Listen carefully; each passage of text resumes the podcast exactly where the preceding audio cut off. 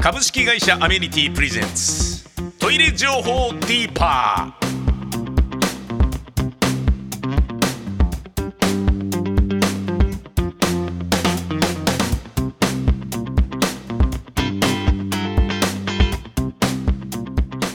えー、2022年6月、えー放送分で使いましたトイレ情報に関して、えー株式会社アメニティのこのお二人にコメントをいただきます今日はこのお二人ですはい、えー株式会社アメニティの大和信孝です。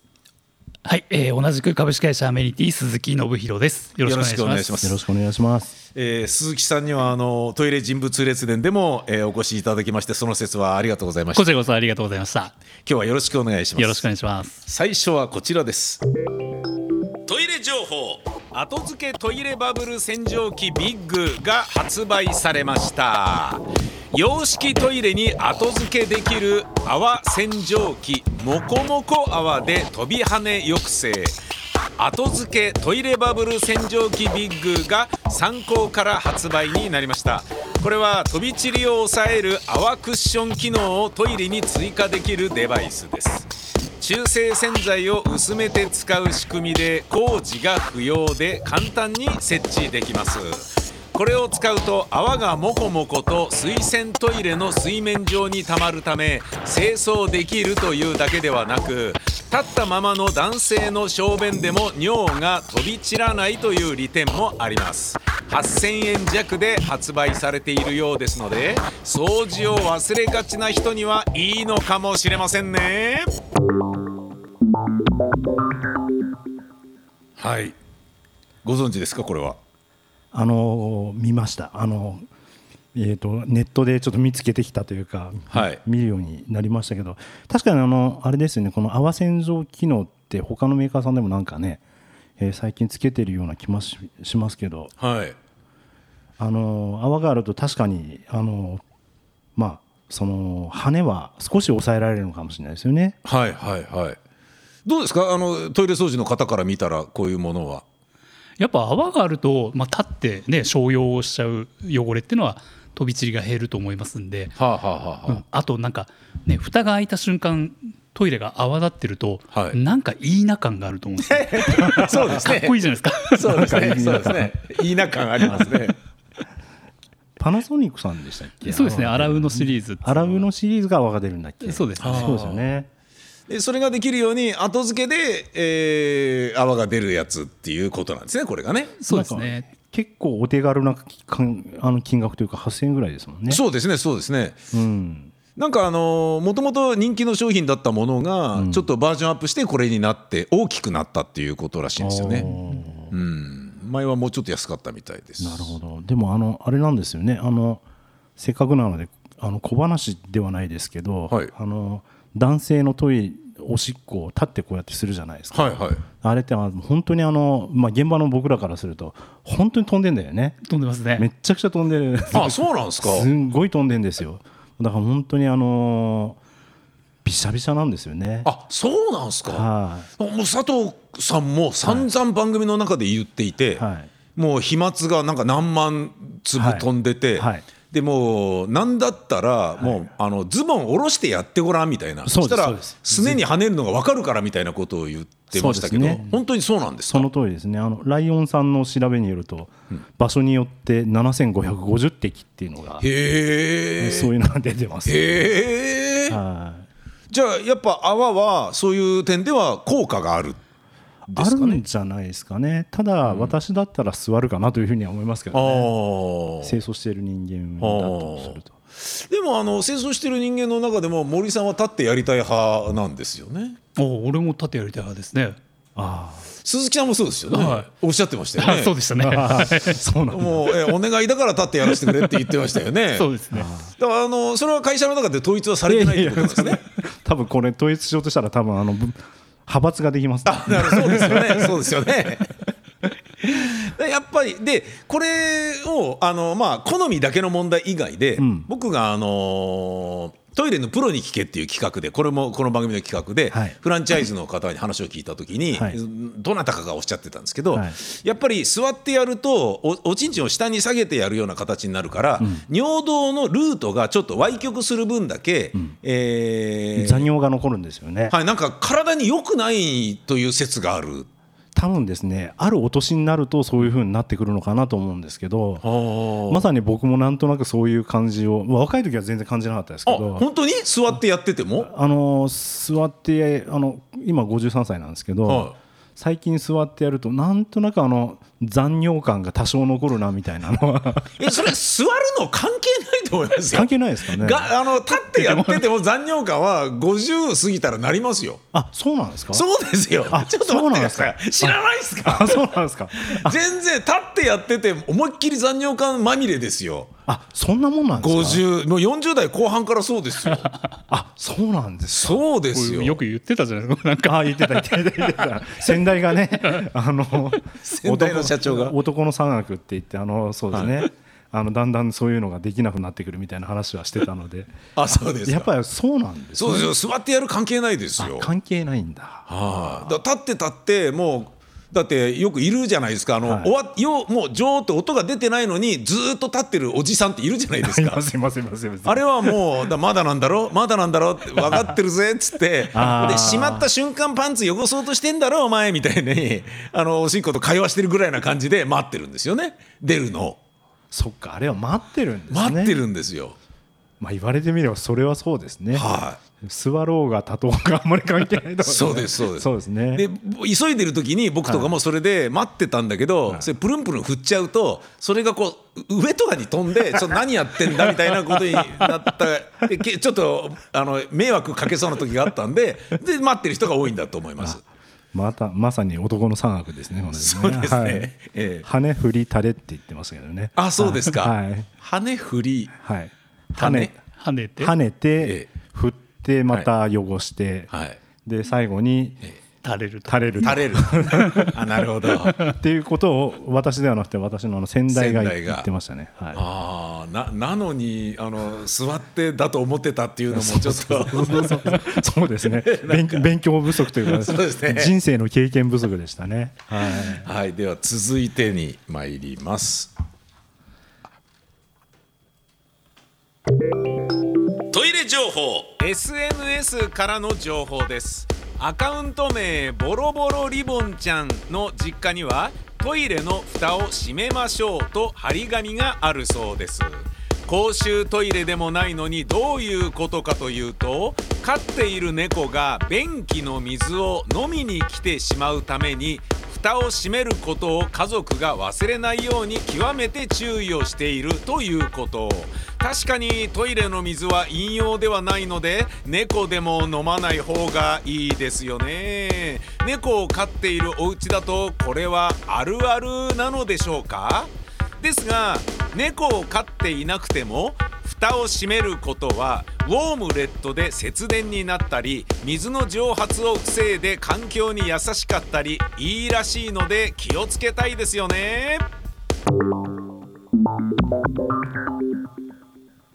はいいかがでしょうこれはこううち猫飼ってるんですけどおうさすがにトイレの水は飲もうとしないですけどねあ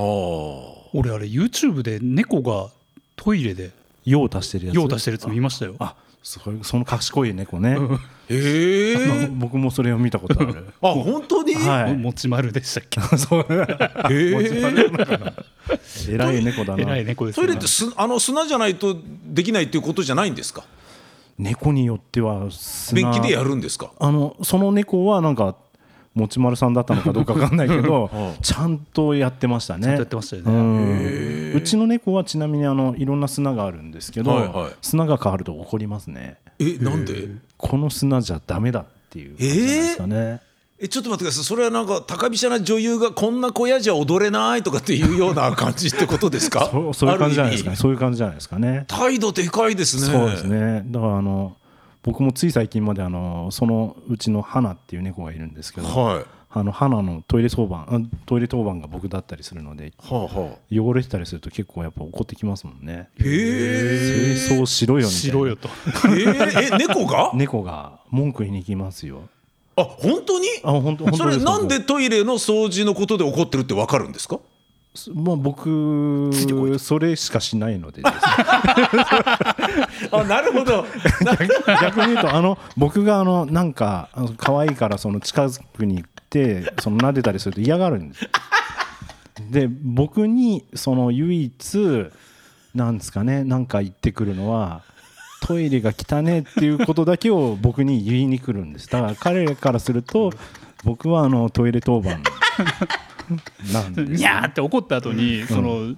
何砂のところにこうついてこいみたいなことあるんですかあのねそういうのはないけど清掃してると時に嬉しそうに見て る向こうの方で向こうの方ですごく嬉しそうに見てたりする、うんだからあ僕はあのトイレを清掃する人なんだっていう認識が 花の中にはあるんでしょうね。なるほどは。人間以外のトイレの掃除もすされてるやっぱさすが社長なのに現場好きっていうのは家でも変わらないわけですそうねですね猫にも思われてますね。 わかりました、えーというまあいろんな子猫ちゃんがいるよっていう全然全然 こうこんな感じでいいんです かだだダメなんです か、いやいやいや OK ですはい深い話でもいい ですよ。ええ 大 丈夫大丈夫深い話ありますかこれはまあだって軽ネタですからカレンダーですねこれはそうですね猫可愛いですねそうですね猫可愛いでいい話 です OK ですはい、続いてこちらですトイレ情報スポニチアネックスからの情報ですタレントの上沼恵美子さんがテレビ番組で男性トイレに氷が積んであるのはなぜかと話題にしていましたそれを知ってから水割り飲まなくなりました同じ氷を使っているのかと思ってとのことですが共演者の秋名の秋山さんが飛び散らないように氷が勢いを殺してくれるんですとトークを展開していたそうです実際のところおしっこの悪臭の元となるアンモニアは氷に触れると冷却され悪臭が抑制されますのでトイレを清潔に保つ工夫なんですけれどもねこれさっき偶然、あのー照井さんも、はいえーおっしゃってました。あのー、俺この氷が入ってるグラスで俺さっき飲んでたよなって思って ちょっと嫌な気しますよねっていうことをおっしゃってましたね。そうなんだ。はいはい、同じことをおっしでゃっもて小便器から氷出したわけじゃないですからわけじゃね。たでも同じ氷使ってるよなーって思うとちょっと複雑な気持ちになるっておっしゃってました。 あ偶然な話ですね。はい、これどうでしょうでもこれあのあの実はこの氷はものすごい役に立ってるんですよ。ほうほうあおお本当に方法なの？あそうあいやいや。 いやまあでうんふた二つの意味でね。はいで一つはやっぱあの飛び跳ね防止っていう部分にあはって、でおしっこをかけるとやっぱあの溶けるので、はいその飛び散らないというか。はあはあはあはあというのが一つですよね、はあともう一つは、はいやっぱ汚れは圧倒的につきにくくなるんですえなぜえっと尿要は尿石ができたりするのは、はいえっと微生物のかあの活動によるものなんですよね。はいはいはいはいで尿の中にある尿素という物質があるんですけど、はいそれを分解するのに、えー微生物が出すあのウレアゼ酵素という酵素があって、はいそれがあのその分解をしてアンモニアを発生させたりするんですけど、はいそもそも氷があったりすると、はいなんですかね寒くて菌が生きられない。はあだから菌がその要はそこに生態系ができないんですよはあはあはあはあはああの住めないのでほう菌が減るので、んあのそのそもそもウレアゼ酵素も出せないしほウうレアゼ酵素が出せないってことは、アンモニアにもならないんはあなりにくいはですよねあじゃあ匂いも本当にんあのそもそもアンモニアにもなりにくいしアンモニアが出たとしても、そうですねあの抑え抑える効果あるでしょうね俺普通に本能的にはい溶かしてやりたいっていう気が起こるので、あなるほど そのね的に入ってくれるっていうか周りを汚さないそうだねそっちかなって思いますねそれは結構楽しい楽しい 楽しいあー楽しそうそうそいう男としての楽しさは、う んそなるこほにどありなるまほすよね どそっかなんかあのー熱海の温泉地にあるなんか投擲みたいな感じ でなんかだって的のシールがありましたもんね前そうですねでそこ狙うっていうふうにしてからトイレが汚れなくなったみたいなうん あります時もありましたもんね本当にじゃあそうなんですね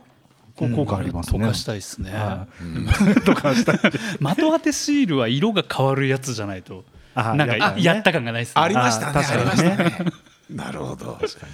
はい、えー続いては、えーこちらです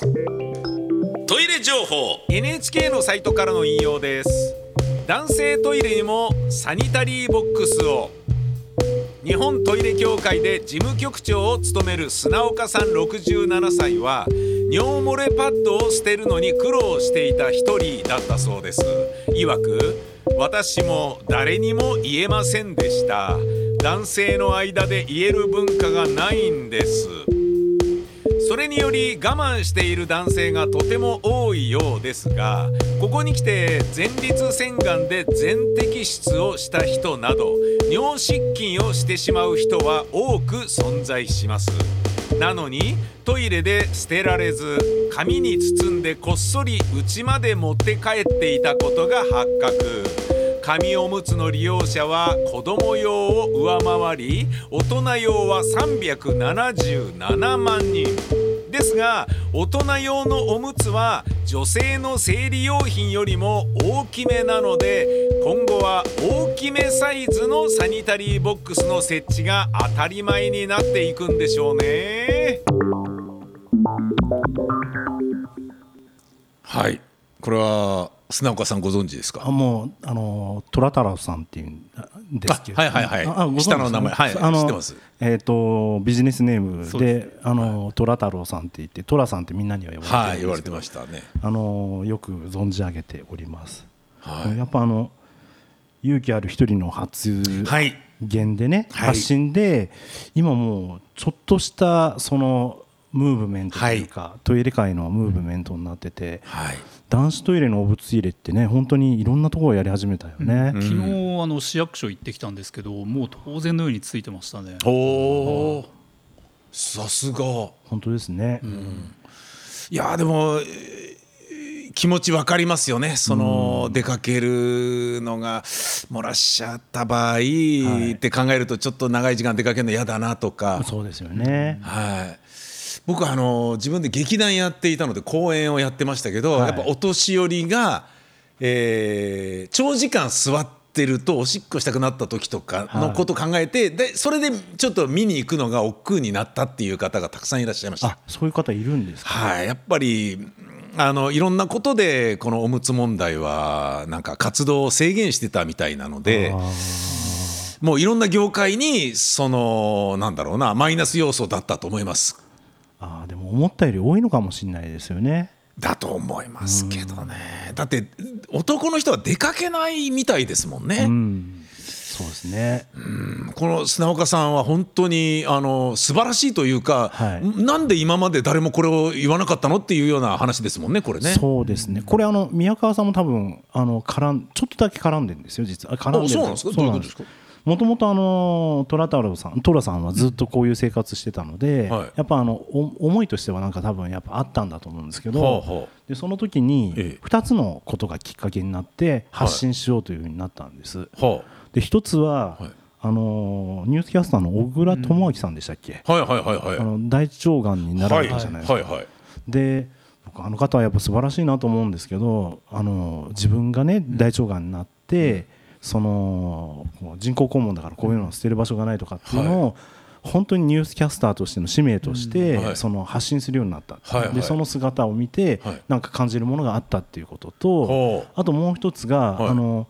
日本トイレ協会はのいトイレシンポジウムでですね、はえっ、と、えーどっかの大学の、はいあの先生が講演された時に、はいトイレというのははい人権であるっていう話を、はあはあ多分その時おいしあの来られてるはずなはいはいはいはいはいんでそういう発言がなされたんですね。はいはいはいはいでその2つが組み合わさって、うんトイレの問題は実は人権である、これは僕が発信していかなければいけないっていうふうにトラタロさんはその時に思ったんだそうですへえでそれと同時に日本トイレ協会のうんセミナーというのが毎月1回ありまして、はいそのセミナーが開催されて、はいじゃあこの男子トイレのこの問題をはい話そうじゃないかという話になって、はいそのセミナーを、まあ、Zoom でやってるんですけど、はいその発信をしてうでん多分参加者は2 3 0人だったと思うんですけど、うんそれを聞いたそこに参加された記者さんとかいっぱいいるんですけどその方たちがやっぱりこれは必要だよねっていうことで広めてはあ今この結果になってるってことみたいですねああなるほどだから素素晴らしい晴らしいですよね素晴らしいですねだから本当になんか縁縁というかそうですねねいや言いづらかったですもんこの手のことはやっぱり口に出しづらいし、言うということはああの人おむつなんだってことがバレちゃうから恥ずかしいから声出せないですもんねそうですよね出しづらかったですもん寅さんもなんかねやっぱあのご自身でもあもう何度もいあの発信されているのでもう言っても大丈夫だと思うんですけど、はもう仕方ないので女性用のそのナプキンとかをはいはいはいはいあのつけて生活してたみたいな話はいがおっしゃってましたねあのおっしゃってますからね、はいやっぱ自ら言おうとは思わないじゃないですかでも、ね、トイレの問題は人権であるということとやっぱ小倉さんとかと同じようにこれで困ってる方がやっぱりたくさんいるっていうふうに考えると、まあ、自分がね恥ずかしくても発信者になるっていうことは大事だなっていうふうに思われたんだと思うんですよね。だから素晴らしいなと思います。あの自動の、ね、捨てれるやつがもう最近主流に自動で蓋がこう開け閉めするサニタリーボックス、いはいあれがまあ出だしたの多分1 2 3年ぐらい前になるかと思うんですけどあの一番最初に販売させてもらったところがパチンコ屋さんの男子トイレだったんですよ。はあはあはあであのまあ、そこまでねちょっといい話でもないんですけど、やっぱりパチンコ屋さん遊びに来るお客さんの中でやっぱご年配の方も多くて、大便器が詰まるっていうのがその時の導入のきっかけで。ななんでなんででって聞いてったりとか、うん詰まり除去とか言ったらですね、結局大便器にそのおむつパッド汚汚れパッドを流して詰まってあー呼ばれて外して直しての繰り返しでだっただらやっぱこういうね捨てる箱が必要なんじゃないの男子トイレにもっていうのが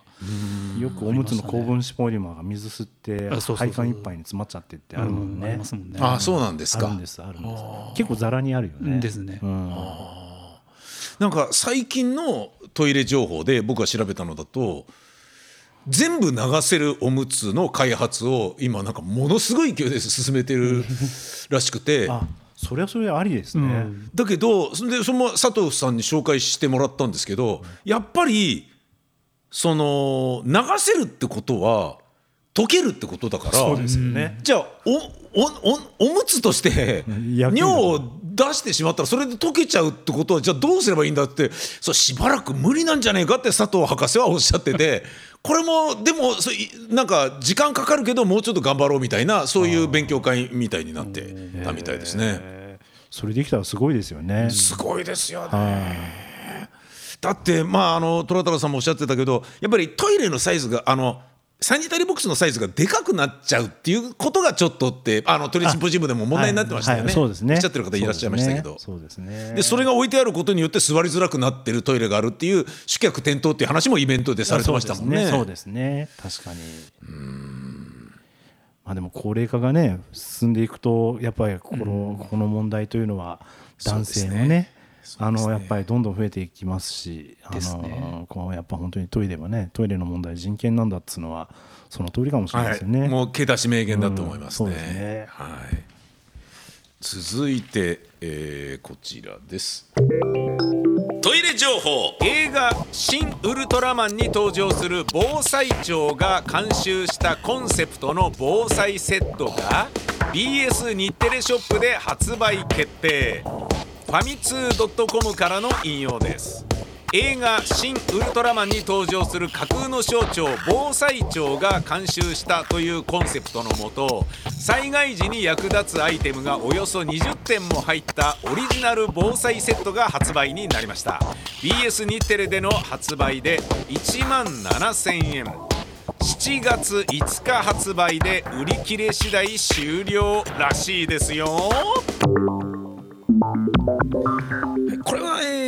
2022年の話なのでもうとっくに売り切れというか発売はしてないと思うんですけれども、えーこういうのがもう売り切れになるぐらいやっぱグッズとして出てたみたいですねああ新ウルトラマン面白かったですからねあそうですか、もう僕何回も見てるんですけど、は子供たちにこう見るっていうのも誰も寄ってこないですねあ、えなんでなんですかねやっぱ僕らの世代狙いなのかなと思うんですよねああ、ウルトラマはンいそのものが、そうですねお父さんの好きなウルトラマンとかガンダムは私は見ませんみたいなねそういう感じあのそうなんですか空気が話がくどくなるからじゃないですかそうそうそうへえそうですねあそうなんでそうなんすですかねまあでもあの「シン・ウルトラマン」非常に僕見てあかっこいいなと思ったので、あったら買っちゃうかもなみたい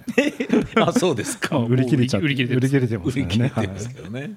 防災セットそのものはやっぱり、えートイレメンテナンスの会社の方々からしてみたら、えーと一家に一台置いといてくれよっていう気持ちはやっぱりありますか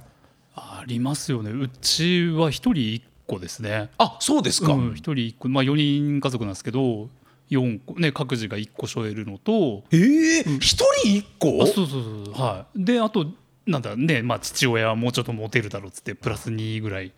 あ本当にあそんなにあるんですか防災セットそうですねあえ家族の分だけあるってことですそかうそうそうですそうですへえ。へえ、し俺、えー全然なかった、そんな用意してなかったですよ、僕。僕はあの防災セットっていうか、はい防災トイレだけはもうめっちゃくちゃありますけどねえーな、な ぜ。売る売るほどあるというか売ってるからって。 だからですねだかへ え。ら我が家は本当にあのな何があってもトイレだけは大丈夫 っていう、ああ、なるほど。はいいや、防災意識は、ちょっと。ある程度足並み揃えとかないと。ほら、言わんこっちゃないっていうふうに、もう、く、来たるべき時って、必ず来ちゃいますからいね。やでも本当に30年で70%だか80%とかでしたっけ、はい、はい、はい、は南海トラフでしたっけ、い。はい。もういつ来てもおかしくないってずっと言われてますもんね。そうですね。ねあのやっぱり私あの阪神大震災の被災者なんですけど、はい。やっぱあの被災すると分かるんですけど、やっぱあのトイレは本当にめちゃくちゃ困るのではやっぱあの国に頼るとかっていうレベルでは絶対ダメなのあ。で、はあ、はあ、はあはあ。まずはね最初の3日間ぐらいは自分のところで何とかしないといけないので、うん別にあのうちで買ってくれとかっていうことじゃなくて、はい。あのーご自身の最初の3日間はもうご自身がご自身で、えーおトイレのことは解決しようということで、うんまあ携帯トイレとかは、うんまあ、常設していただきたいなというふうに思いますよね。どういうレベルの被災だったんですか。あああの阪神淡路阪神の時僕はあの三宮っていうところに住んでて、はえっい。と、僕の、あのー住んでるマンションはあのー一応ね全壊扱いになりましたね。でこう寝てた時にこの壁がこうやって落ちてきてあのそうですね外が見えるみたいな状況になってよく生きてたなみたいな感じです、ね、え全開ってことは寝泊まりできなかったですか。危なかったですよねあの15階12階建ての5階ぐらいに住んでたんですけはどあちょうどあのなそのえあの地震の時って揺れる真ん中の階って潰れるんですよ、はいはいはいはいはいはい。ちょうどそんな感じで潰れそうになってですねちょっと危うかったなっていう感じはありますけどねその被災した経験というのはやっぱなんでしょう仕事にこう影響しているものってありますか。そうですねあの特にはない 特にない。 まだとといい流れできそうたねですねごめんなさいね特にはないというとあれですけどいい流まれあで来たただのにたたただただあのなんですかねあのえっと、被災者としてはいこういうトイ,、トイレグッズを用意してくださいね準備しましょうっていう講演は、はいあのさせていただいたありそうかしますそうしあの今の話じゃないですけど、はいやっぱりね携帯トイレはもう皆さんに持っていただこうと、へその部分にえ。関してはああの結構言ってる方だとは思います。なるほどはい、でこれはあのもう商売抜きにしてっていうとあれですけど、はうん、あのそれはそうしないと本当いざ何かあった時にんダメですよね。もう自宅で使いましたよ携帯トイレあ使ったの一応は取り扱う以上は使ってみようとえ思なってんでなんであ試しに使ってみ試たしってにこ使ってみまとですしかたね、あはいーまあ本当なんだろう水が出なくなっただけでトイレって使えなくなっちゃうので、はいはいはいそこに便器の形をしたトイレじゃないものがあって、はいでもそこでやっぱトイレしたいじゃないですか、はいはいはいだからそのね被災した後でね、トイレ使えなくなってもトイレの形をしたトイレのようなものにそのビニール袋をつけるわけですよ。はいはいはいはいでそこに用を足して、はいはいはいうんでそれをこうでキュキュって縛って、まあ、捨てるっていうものなんですけど、もうあのやっぱ一回はね使っておこうと思って、まあ確かにはいね。、やりましたね。だからあのまあ強いて言えばそういうね携帯トイレを取り扱いをしようと思ったのはその私のその経験から。はあはあはあうん、であとそのやっぱねトイレ業界としてもやっぱりこれを訴えていかないといけないっていう私だけじゃなくてあの日本トイレ協会とかに所属している皆さんとかは今ね多分日本国内でその携帯トイレの普及率って20%ぐらいなんですよ。は残り80%の方たちは用意されてないのあで、はいはいはいいざ何かあったらダメじゃないですか、はいはいだからそこを、あの必要なんですよっていうことを思った以上に伝えていかないといけないというふうな使命感は持ってます、あーなるほどねはいだからそれはやっていかないといけないなとは思いますけどね、あのーラジオスタジオに実は携帯トイレがありまして、はい生放送でラジオのブースってガシャってすごい重いあの外で、まあ、人が何何を言ってもマイクで乗らないようになってる重い扉があるんですけどそれがロックしちゃって開かなくなったっていう事故があったんです過去に。え本当にあったんですか、はい、で有名なラジオパーソナリティが中に閉じ込められて5時間出られなかったってことがあったんですよ。でそのその時からそのオマルとう携帯トイレを用意することになったんですね。グッドアイデアですねはいでそれによりちょっとあのダメなラジオパーソナリティがですね、まあ、宮川勝っていう男がで すね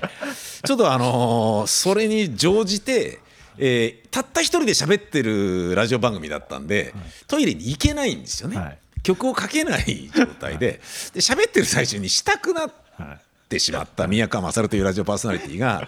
その喋ってる間にちょっとあの下ではこう放尿するということをししてですねでそれを終わっこう喋りながら AD にそれをスタジオの外で出してってもらうっていうことをやってすごい大問題になりふざけんなっつってすごい叱られてっていうそりゃそうことがでちすょよっとあったんですよね。まあ、生ならしょうがない。そうなんです生放送中だったん であ生放送なら生放送中なんですそれよは。もうやむを得ない事故ですねそうそうなんですよで出演者が1人しかいないからトイレ行ったらもう放送事故になっちゃうからそうさっきのなんです水よ割りの氷じゃないですけど、そうなんかその放送はちょっ と。ある意味そ うですね聞きたくないですよね本当に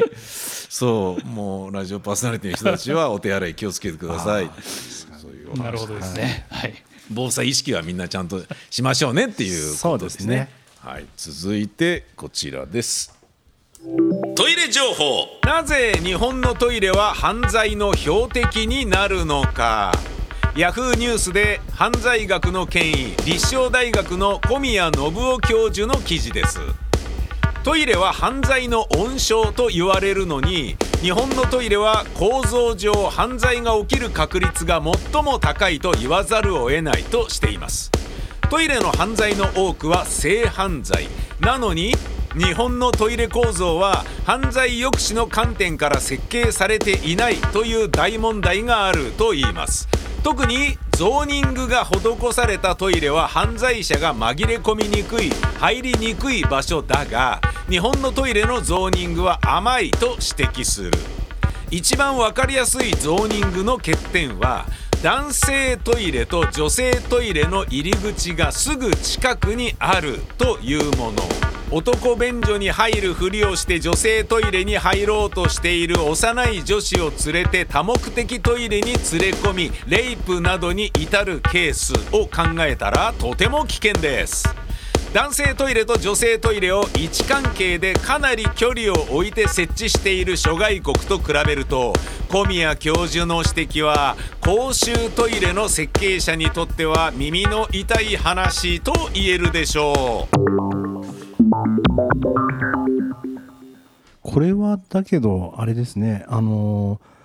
犯罪が起きる確率が最も高いと言わざるを得ないっていうのはうん一言でそれは全てではないっていうふうに思いますねやっぱあのちゃんとその考えられているトイレはたくさんありますしああそうですかそうですね海外のじゃあトイレがあのじゃあ全部その入り口 があの近くないのかって言ったらそんなこともないでやっぱあそうなんですかそうですねそれはやっぱあの個々にやっぱあうんのそのトイレを作られる時うんにその設計の方が考えられて作られているものなのうでんあのそれ一つを取ってこう全て日本のトイレがダメっていうことは絶対ないとは思いますけどね。ああそうなんですねはいうんただまあでもこういう考え方ってすごくねどんどん言っていただけるっていうのはいいかなと思ってそうだうね、んうんうんあのなんだっけ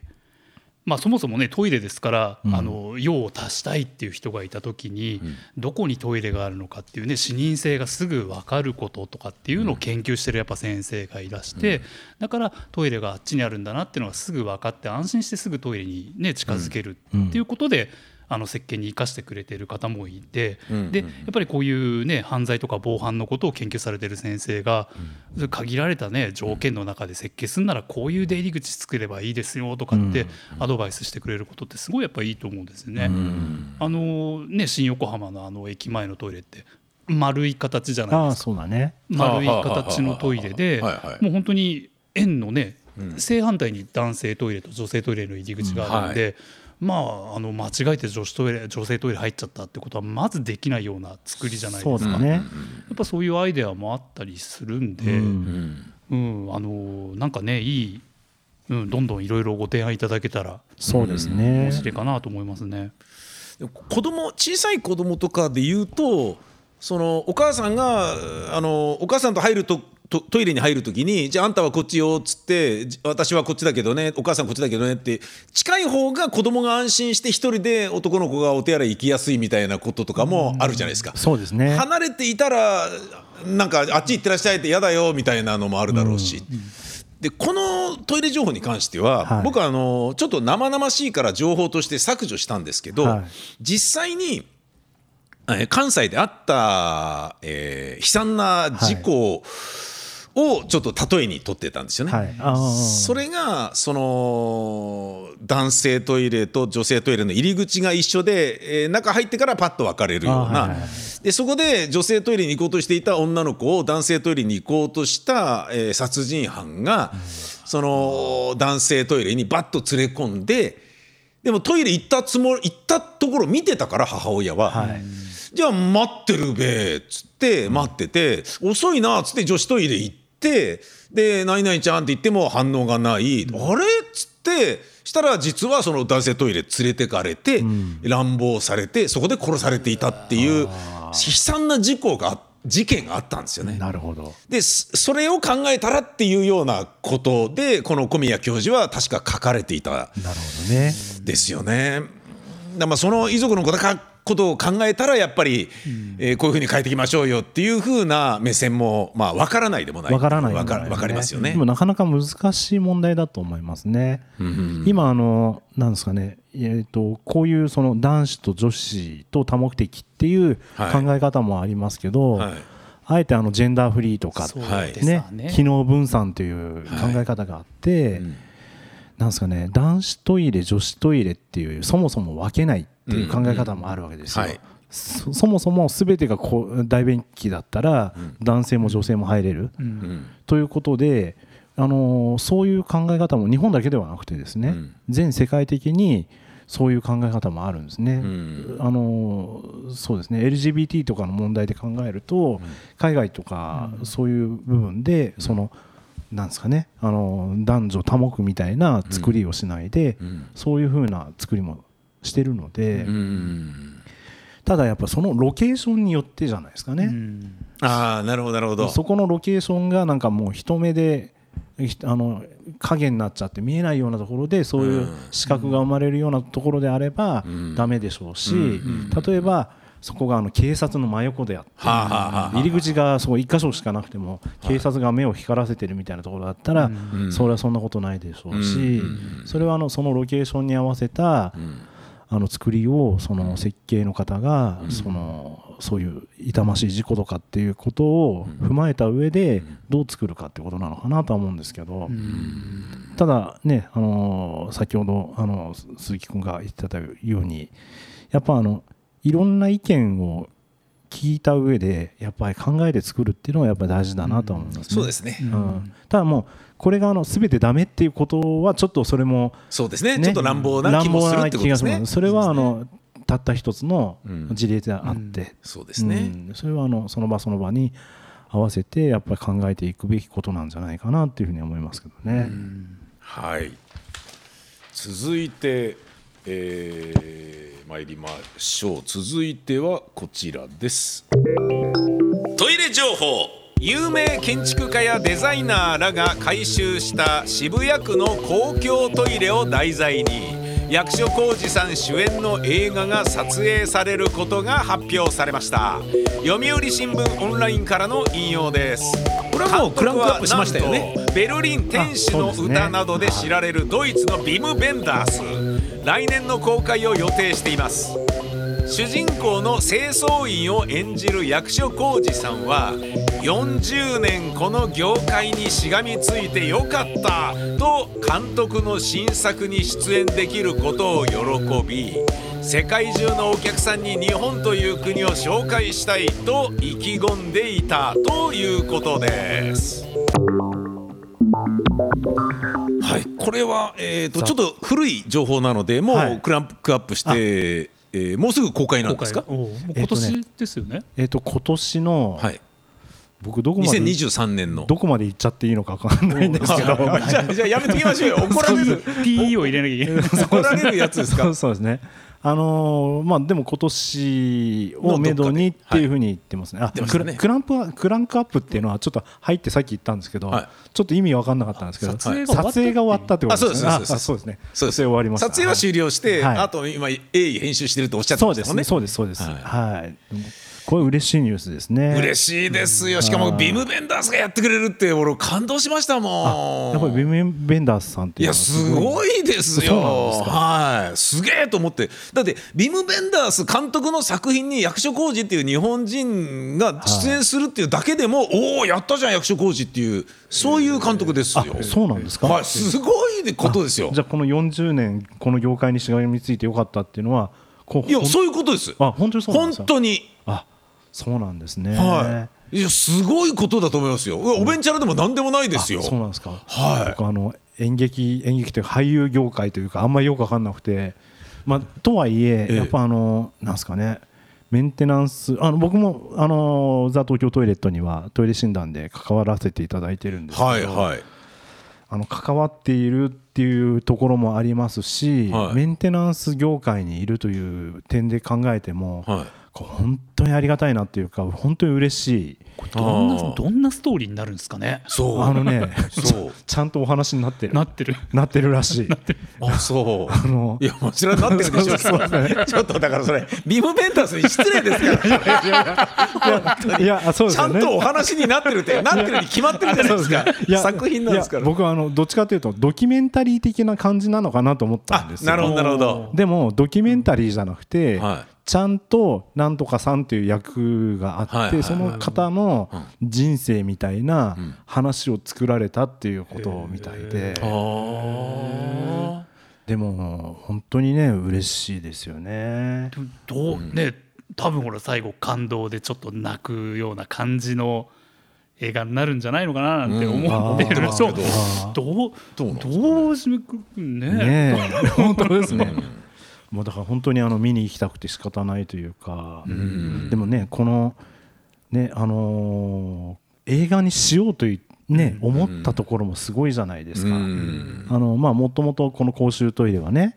その汚れて当たり前のところである。ねだからそのとはいえメンテナンスにお金がかかると、でメンテナンスにお金がかかるのであれば公衆トイレをとっても素晴らしいものにして、でここの公衆公衆トイレが素晴らしいものだからこの公衆トイレを観光目的に見に来る人たちがいれば、街に渋谷という街にお金が降りる落ちるわけだし、あの観光資源として成り立つうんでそれをなんですかねその押し付けがましくなくうん表現する方法として、うん映画を作って、んそれを見た映画を見た方が、ん実は東京トイレっていうのは、うんその公衆トイレ17箇所見に行こうかっていうふうに思って見に行ってくださるっていううんふうに思って、トイレがなおのこと綺麗になるっていうのは、もう発想すらしなかったいや誰も素晴がら発しい想ですすらしなかった形のはやり方ですよ一ね。見遠回りだし予算から手間からもういろんなリソースかかりますしねすごいですねえご覧になったんですか試写会とかそういうのええでまだも全う然もう見て全ない然全然もうていうか僕出ないんですか出ない出ない出 ない出ないあ出ないんですか出ないでもそ出も演そしてないもですそもそも僕出ないですしあのこのこの、えー、と元になっている清掃の方に幸田さんっていう男性の方なんですあなんかモデルがいらっしゃるっていうのは聞いたことあるんですけど幸田さんですねはあ幸田さんが役所さんにこのその日頃の日常清掃のやり方を教えたっていうふうに言ってましたえそれ幸田さんっていう方は何者なんですかあの、えっと、東京サニテーションさんっていう会社の、はいまああの日常清掃をやられているはあ清掃の方ですあね。ーでその方が結構本気でそのこなんですかね役所広司さんに清掃の仕方を教えてたらしいんですけど、うーん最後の方はなんかもう幸田さんが役所さんに「もうあなたはいつでもシフト入れるから」っていうふう に、太鼓判をしたへでそこからどういう感動ストーリーに行くのかが ーそうなんですよね。ね。そうなんですよね。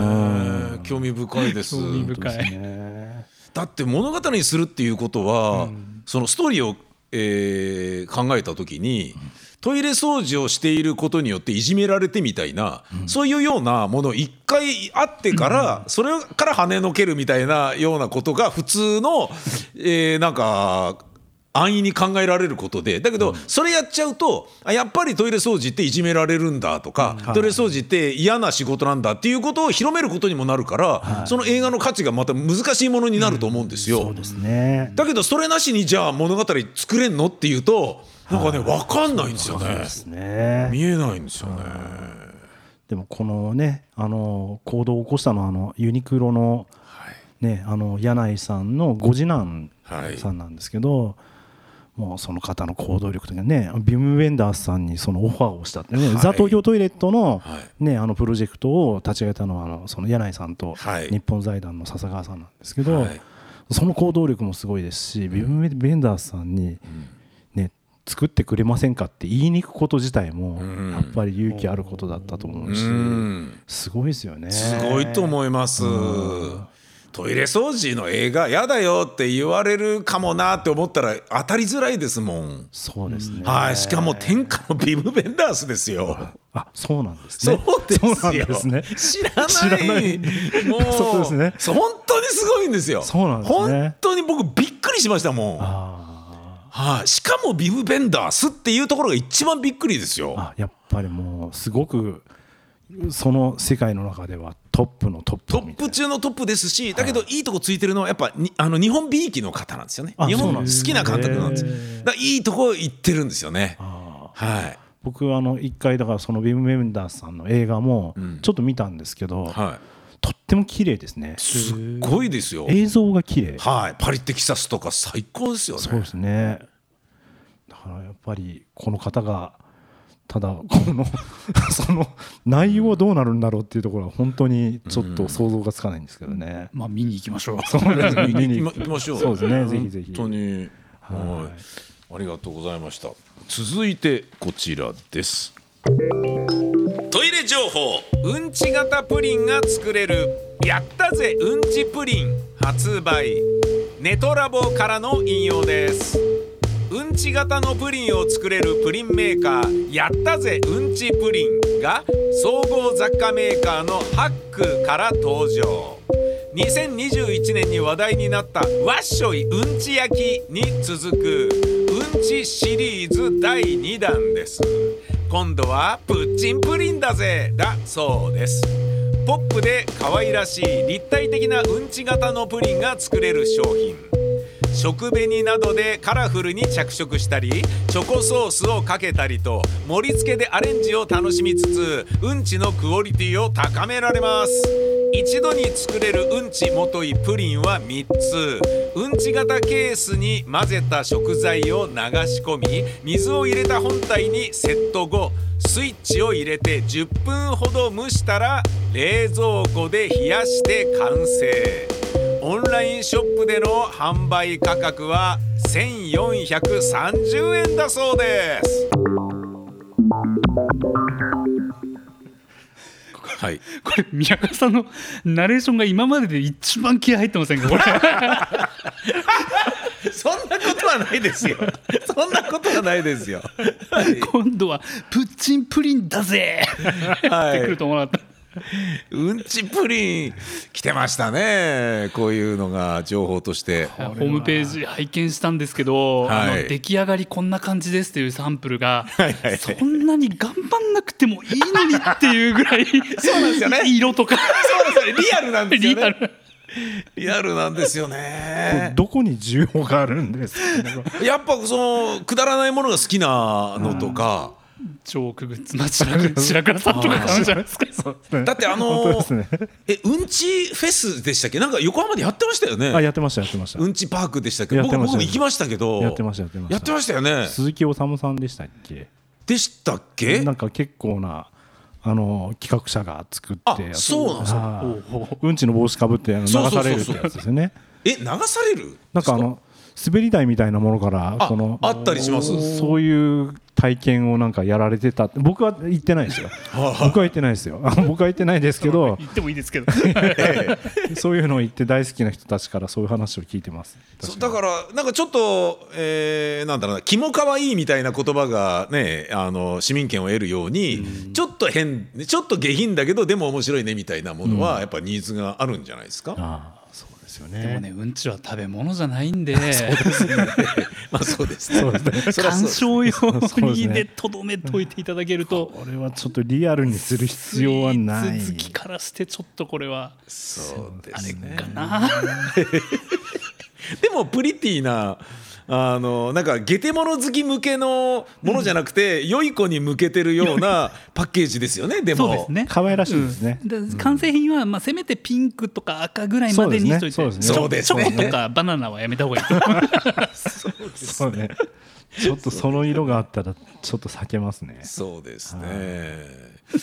うん、まああのトイレをでもおもちゃにするみたいなものとかそうトイレで言うと、まあ、うんちはあれですけどトイレのキーホルダーであったりとか、はいそういうのあるじゃないですかありますねああいうのはでもどうなんですかそうトイレ業界の方々は余計なことしやがってっていう思うのかいやもうもう好き好きだと思うんですけどやってればって感じいやですかもう私はあのそんなに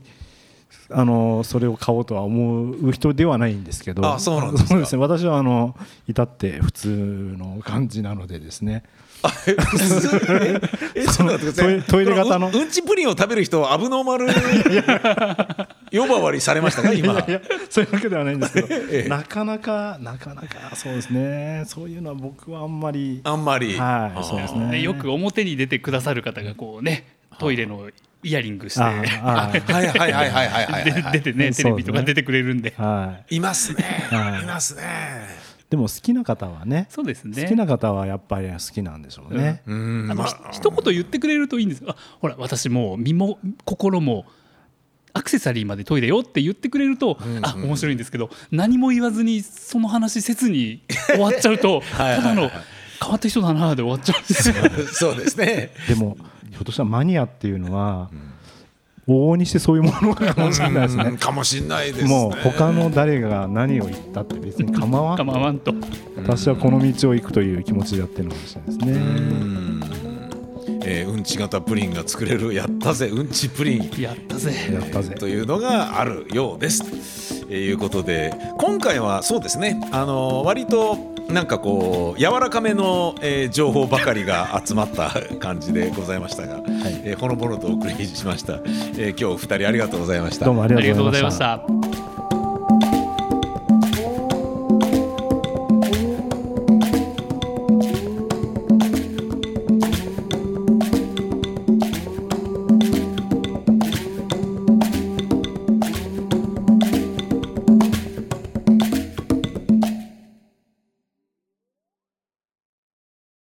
株式会社アメニティプレゼンツトイレ情報ディーパーこの番組では皆様からのメールを募集しておりますトイレ掃除のプロに聞きたい掃除のコツについてトイレ業界にある噂についてどう思っていますかという質問はたまた我が町のトイレの変わった情報やトイレエピソードニュースとして表へ出ないトイレニュースなども募集しております